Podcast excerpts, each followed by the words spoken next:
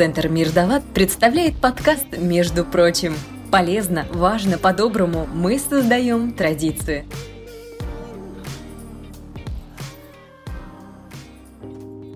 Сегодня у нас в гостях специалист Центра Форсайт, супервизор, когнитивно-поведенческий терапевт, психолог-консультант Мария Реймон. Здравствуйте. Здравствуйте. Мы продолжаем разговор, который начинали в пилотном выпуске. Поговорив про цели и то, как их правильно формулировать, у меня остается лишь один вопрос. Почему так происходит? Вроде я все знаю, много всего читала, написала себе списки, но все равно не могу сдвинуться с мертвой точки. Почему? Хороший вопрос. Им задаются очень многие. Давайте тогда мы разберем этапы изменений, которые происходят, а потом чуть-чуть поподробнее остановимся на когнитивных искажениях, там, автоматических мыслях, которые нам мешают. Но для этого мы должны с вами разобрать, как вообще эти изменения происходят. Для того, чтобы не заниматься плагиатом, я расскажу о том, что были такие замечательные, ну, их на самом деле было значительно больше, чем двое, психологи, психотерапевты, врачи, которые провели огромное количество исследований для зависимых людей. Потом пришел такой замечательный человек, как Джеймс Прихаска со своим аспирантом, и они сделали такой очень интересную большую работу, они решили подумать о том, не как лечить этих людей, а посмотреть на тех людей, которые уже какие-то изменения создали. Чтобы на их примере, да, Именно понять. так. Только выборка там была огромная, да, то есть это не 2-3 человека, это была очень большая выборка. И выделили после этого всего 5 этапов изменений, на которых мы сейчас подробнее остановимся. Нулевой этап – это сопротивление изменениям, потом размышление, подготовка, действие, сохранение и завершение.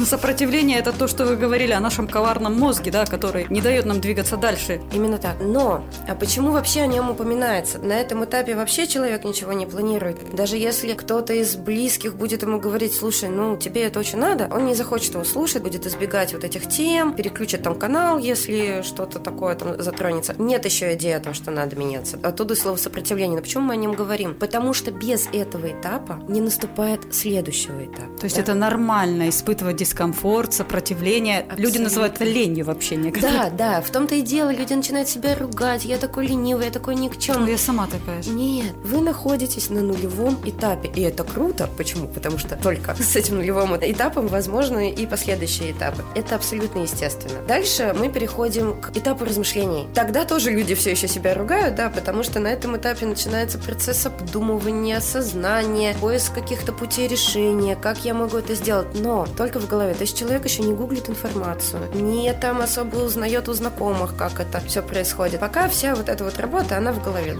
Спать, там что-то мечтаем, вот как было бы здорово. Отлично, там, не знаю, выучить английский, мы представляем, как мы где-нибудь в Европе уже свободно разговариваем, но еще никаких попыток для этого не предпринимаем. То есть мы на подходе, мы готовимся. Именно так, Мария. Так как мы понимаем, что этот этап у нас заканчивается? Как раз, когда фокус внимания смещается с проблемы, с того, что я не знаю английский, или я курю, и мне будет плохо, я там буду болеть, на поиск ее решения. На какую-то уже конкретику, что я должен да. сделать. Размышлять можно годами. Надо давать себе в этом отчет, что по-настоящему можем и год, два, и три находиться на этапе размышлений. И это этап изменения. Это очень полезная информация, потому что очень многие люди, они занимаются просто самоедством. Они думают, что со мной не так, почему я торможу, почему я не действую. То есть это абсолютно нормальный процесс, нужно понимать, абсолютно да? так. Вот, да. спасибо вам, очень интересная информация. Но когда уже начинается какое-то возбуждение, какая-то тревога, тревога, какое-то беспокойство, уже проявляется активность, вот она нарастает. Вспоминайте, да, каждого себя, когда я еще шаг не сделал, уже а предвкушение, а какой-то адреналинчик есть такой небольшой, да? Значит, вот-вот на подходе третий этап. Но это только подготовка, это еще не изменение.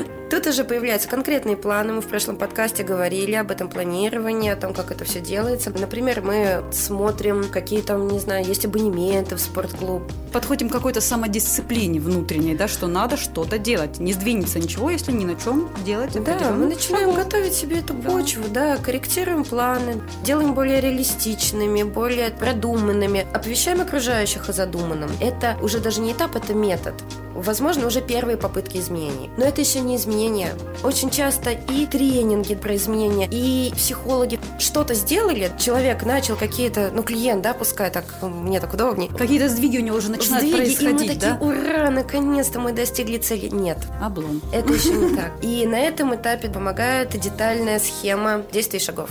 На этом этапе человек все еще находится в тревоге и в конфликте мотивов. Они еще никуда не делись. А человек сам может без психолога разобраться конечно, с этой кашей. Конечно, абсолютно каша, она присутствует. И получается, чуть-чуть забегая вперед, когда мы проходим все эти изменения, мы же, конечно, не задумываемся о том, что вот я там сейчас на таком-то этапе. Это все происходит, ну, само по себе. Мы иногда откатываемся назад, иногда на шаг, иногда на два, начинаем сначала. Проходим так или иначе вновь и вновь и вновь и вновь все эти этапы. Когда человек определяет, на каком из этих этапах он находится, ему гораздо проще простроить, продумать дальнейшие какие-то свои шаги. Когда наступает уже действие, конкретные изменения поведения, и здесь этот этап требует очень и очень большого вложения сил и времени. И самоорганизации, видимо. Да, потому что подготовка прошла, новое уже что-то появилось, и очень важна поддержка окружения, потому что когда мы только готовимся, да, там бросаем курить, к примеру, да, недели не курим, две недели не курим, три недели не курим, все уже к этому привыкли. Сначала нам говорили, ты такой молодец, ты такой классный, да мы с тобой, вообще отличная идея. А потом все, ну, все уже привыкли, человеку до сих пор тяжело, до сих пор сложно. Он еще вынужден вот с этим совсем справляться, но поддержки он уже такой не получает. Если вы заручитесь поддержкой хотя бы одного-двух человек, то вам будет уже значительно проще. И понимать то, что человек же здесь входит в диссонанс. Меня уже не поддерживают, а я еще в этом нуждаюсь. Может быть, со мной что-то не так? И дополнительно появляется еще один стресс. Поэтому, опять же, осознание этого факта, да, что все еще мне тяжело, и мне еще какой-то промежуток времени будет тяжело. И это нормально. Нормально. Но у меня снова плохие новости. Ой, ой, ой, ой, ну. Действие не равно изменениям. Да что же делать, господи, как у вас психологов все закручено, заверчено, что нам простым людям делать, чтобы этим всем разобраться, а? Слушайте подкаст, и мы обязательно разберемся. Ой. Почему действие не равно изменению? Потому что эти изменения надо что сделать? Сохранить. И, и где? В коробочке своего мозга или прописать себе на стенку, вот выписать на доске? В наших афферентных связях, в нашем мозге, в нашей жизни. То есть они должны уже настолько быть постоянными. Но опять же, да, хороший пример с курением, раз уж мы его выбрали. Там, вспоминая Марка Твена, по-моему, он, да, сказал, что нет ничего проще, чем бросить курить. Я делала это тысячи раз. Ничего да, подобного. Он... Я 12 лет курила, но я бросила тоже одним разом. Я понимаю, но у кого как? Почему я процитировала именно это, да? Потому что это очень хорошо иллюстрирует этап действия.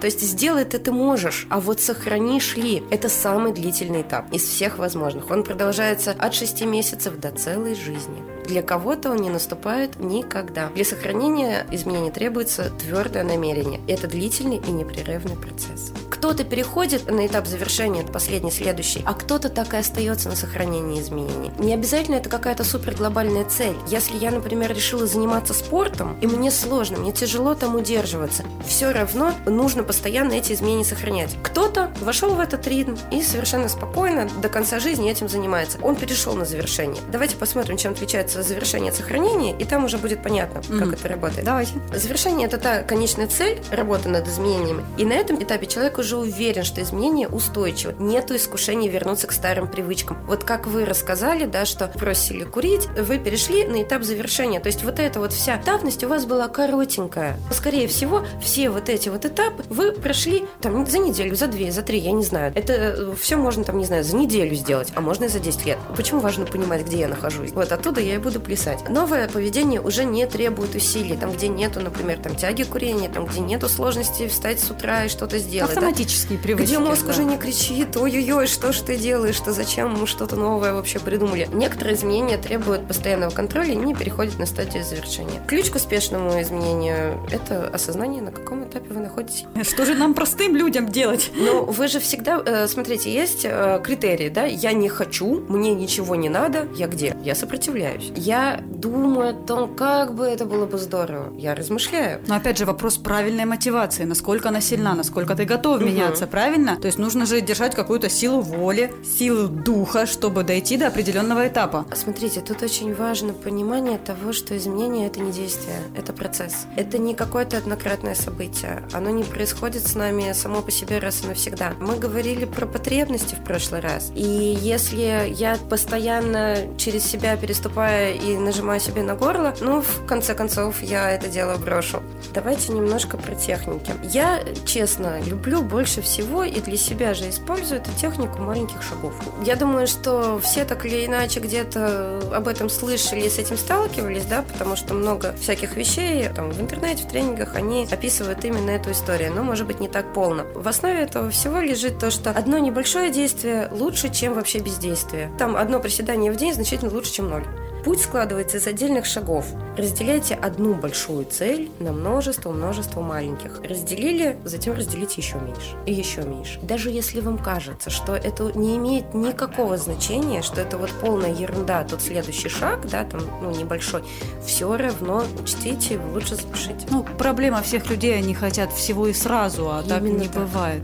Мы видим э, уже готовый результат у других людей, и нам кажется, что вот сейчас вот я сделаю что-то, и мне будет так же, но это не так. Опыт любого другого человека, он такой же с маленькими-маленькими Поэтапный, шагами. поэтапный, да. Не надо пытаться съесть сразу весь торт. Мы все равно его будем откусывать и есть по кусочкам. Даже когда отрежем себе кусочек, мы возьмем ложку и будем его потихонечку есть. Награждайте себя за прохождение каждого нового этапа. Вот я не съела кусочек торта, которого так хочу. Я говорю, Машенька, ты молодец, ты молодец, ты сдержалась, да. Хвалить себя. Вот- вот прям это так? вообще отличная штука. В нашей культуре вообще не принято себя хвалить. Ну, еще какую-то похвалу извне мы как-то принимаем, а себя мы привыкли ругать, подгонять, каким-то хлыстом давай, Ну, давай, если давай. мой муж услышит, если я буду ходить по дому и говорить, Машенька, ты молодец, ты это сделала, ты не съела кусочек тортика, ну, ему это покажется как минимум.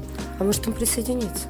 Не вайс, ну. О, Это же можно сделать, в конце концов, про себя, но Ну действительно... да, да, да. Это очень важный момент, то, что позитивное подкрепление, но опять же, еще раз, наш мозг устроен именно так. Мы всегда нуждаемся в этом позитивном подкреплении. Это может быть что-то просто приятное, что я могу там какое-то удовольствие себе достать. Хорошо, если есть близкие, которые могут там сказать что-то хорошее. Нет, ну я же сама могу себе хорошее сказать и порадоваться этому. На самом деле, да, все логично, вы обосновали, но вот мы, люди, наметим себе цель, пропишем ее, но не так часто и так много людей доходят до ее финала. Есть очень много вещей, которые мешают. Это и какие-то внешние раздражители, да, бывают какие-то ситуации, которые выбивают тебя из колеи, твой внутренний настрой падает до уровня плинтуса. Как учиться преодолевать вот эти сложности вот на пути достижения целей? На какие-то форс-мажоры мы, безусловно, э, повлиять не можем, но на то, что происходит внутри нас, мы, безусловно, имеем большое влияние. Зачастую нам мешают такие штуки, как когнитивные искажения и автоматические мысли, негативные убеждения. Ну вот это вот поподробнее. У всех есть где-то на краю сознания автоматические мысли, которые у нас пролетают каждую секунду. Они могут быть реалистичные, могут быть нереалистичные, могут быть полуреалистичные. То есть какие-то мимолетные и всегда оценочные мысли. Они возникают как реакция человека. В чем, напомню, да, в чем смысл когнитивно-поведенческого метода? Сначала возникает событие, мысль, и только потом уже эмоция. А мы привыкли замечать эмоцию. Я тревожусь, потому что на меня налаяла собака. Пока. Но между этим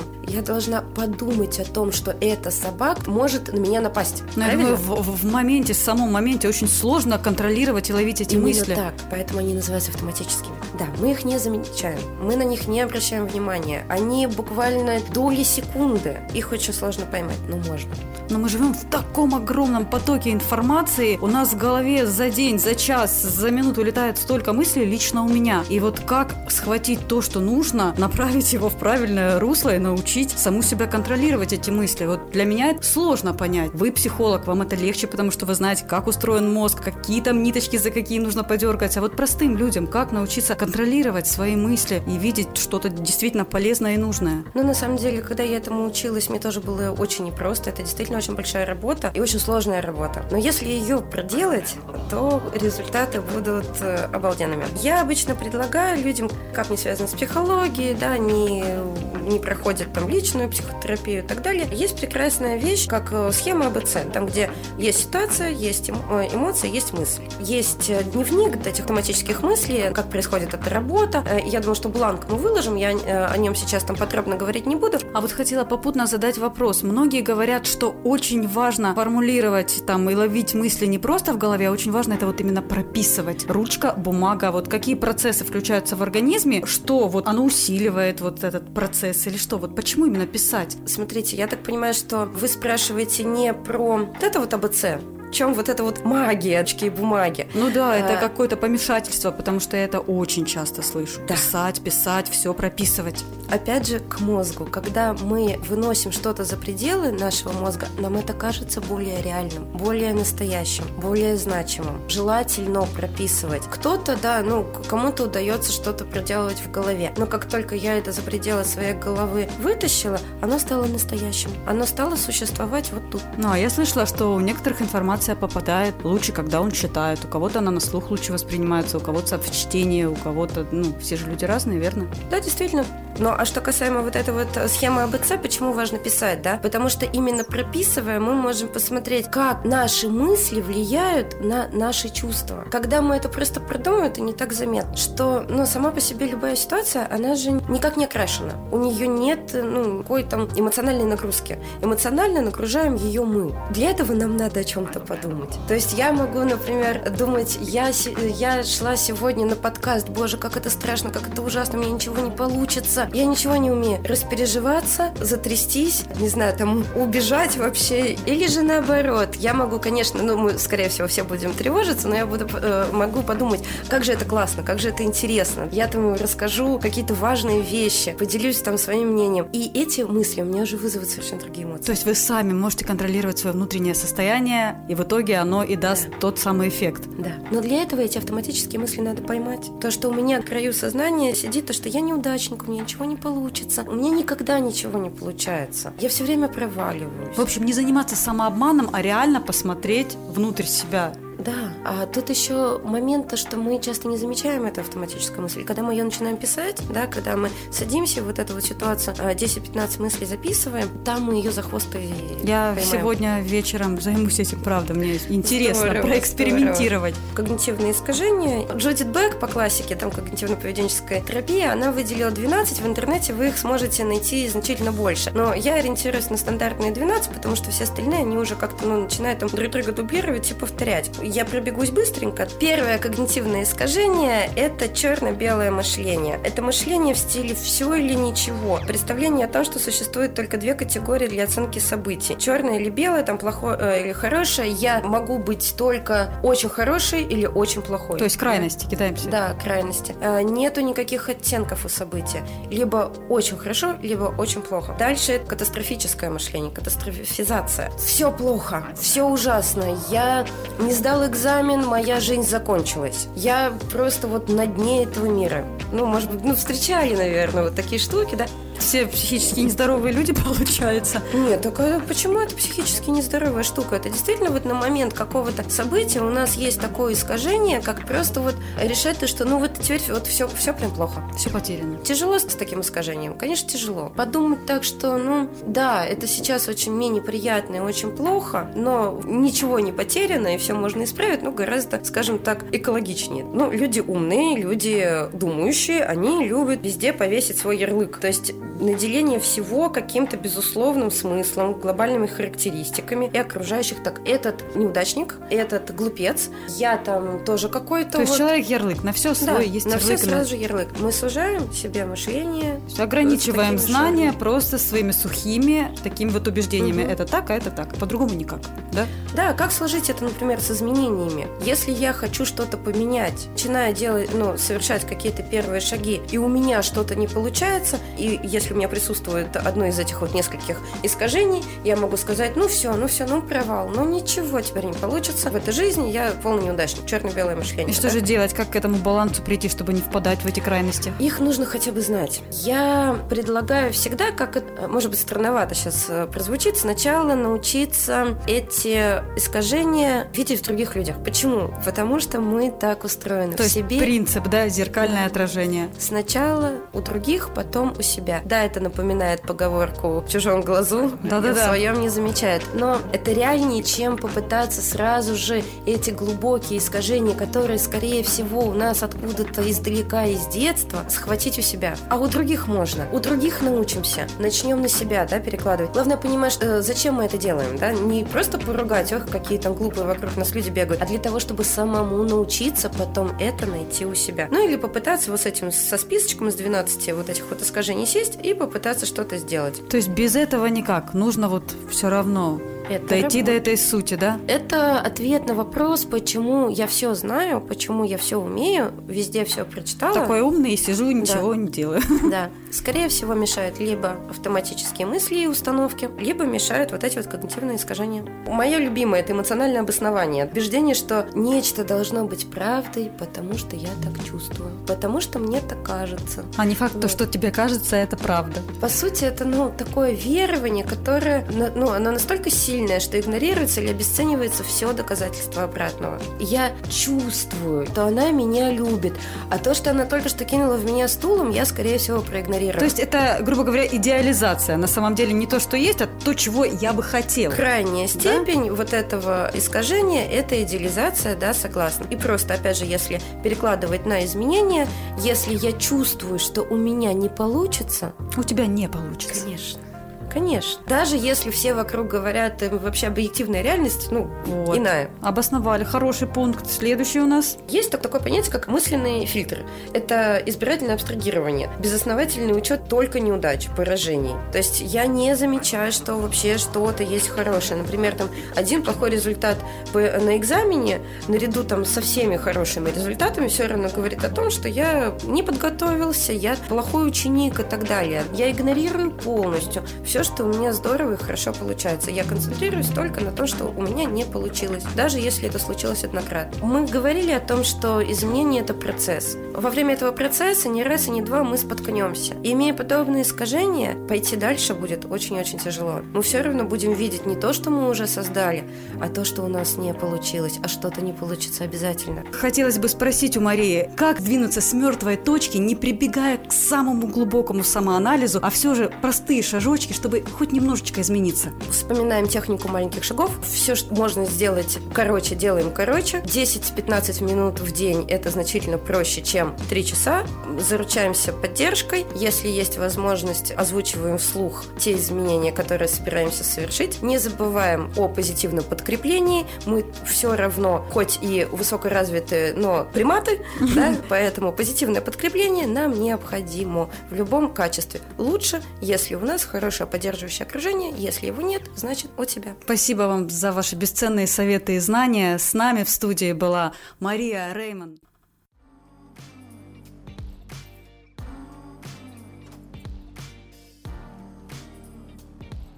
Между прочим, помогать легко. Отправь смс на номер 3443 с текстом «ЛАД200», где 200 любая сумма пожертвования.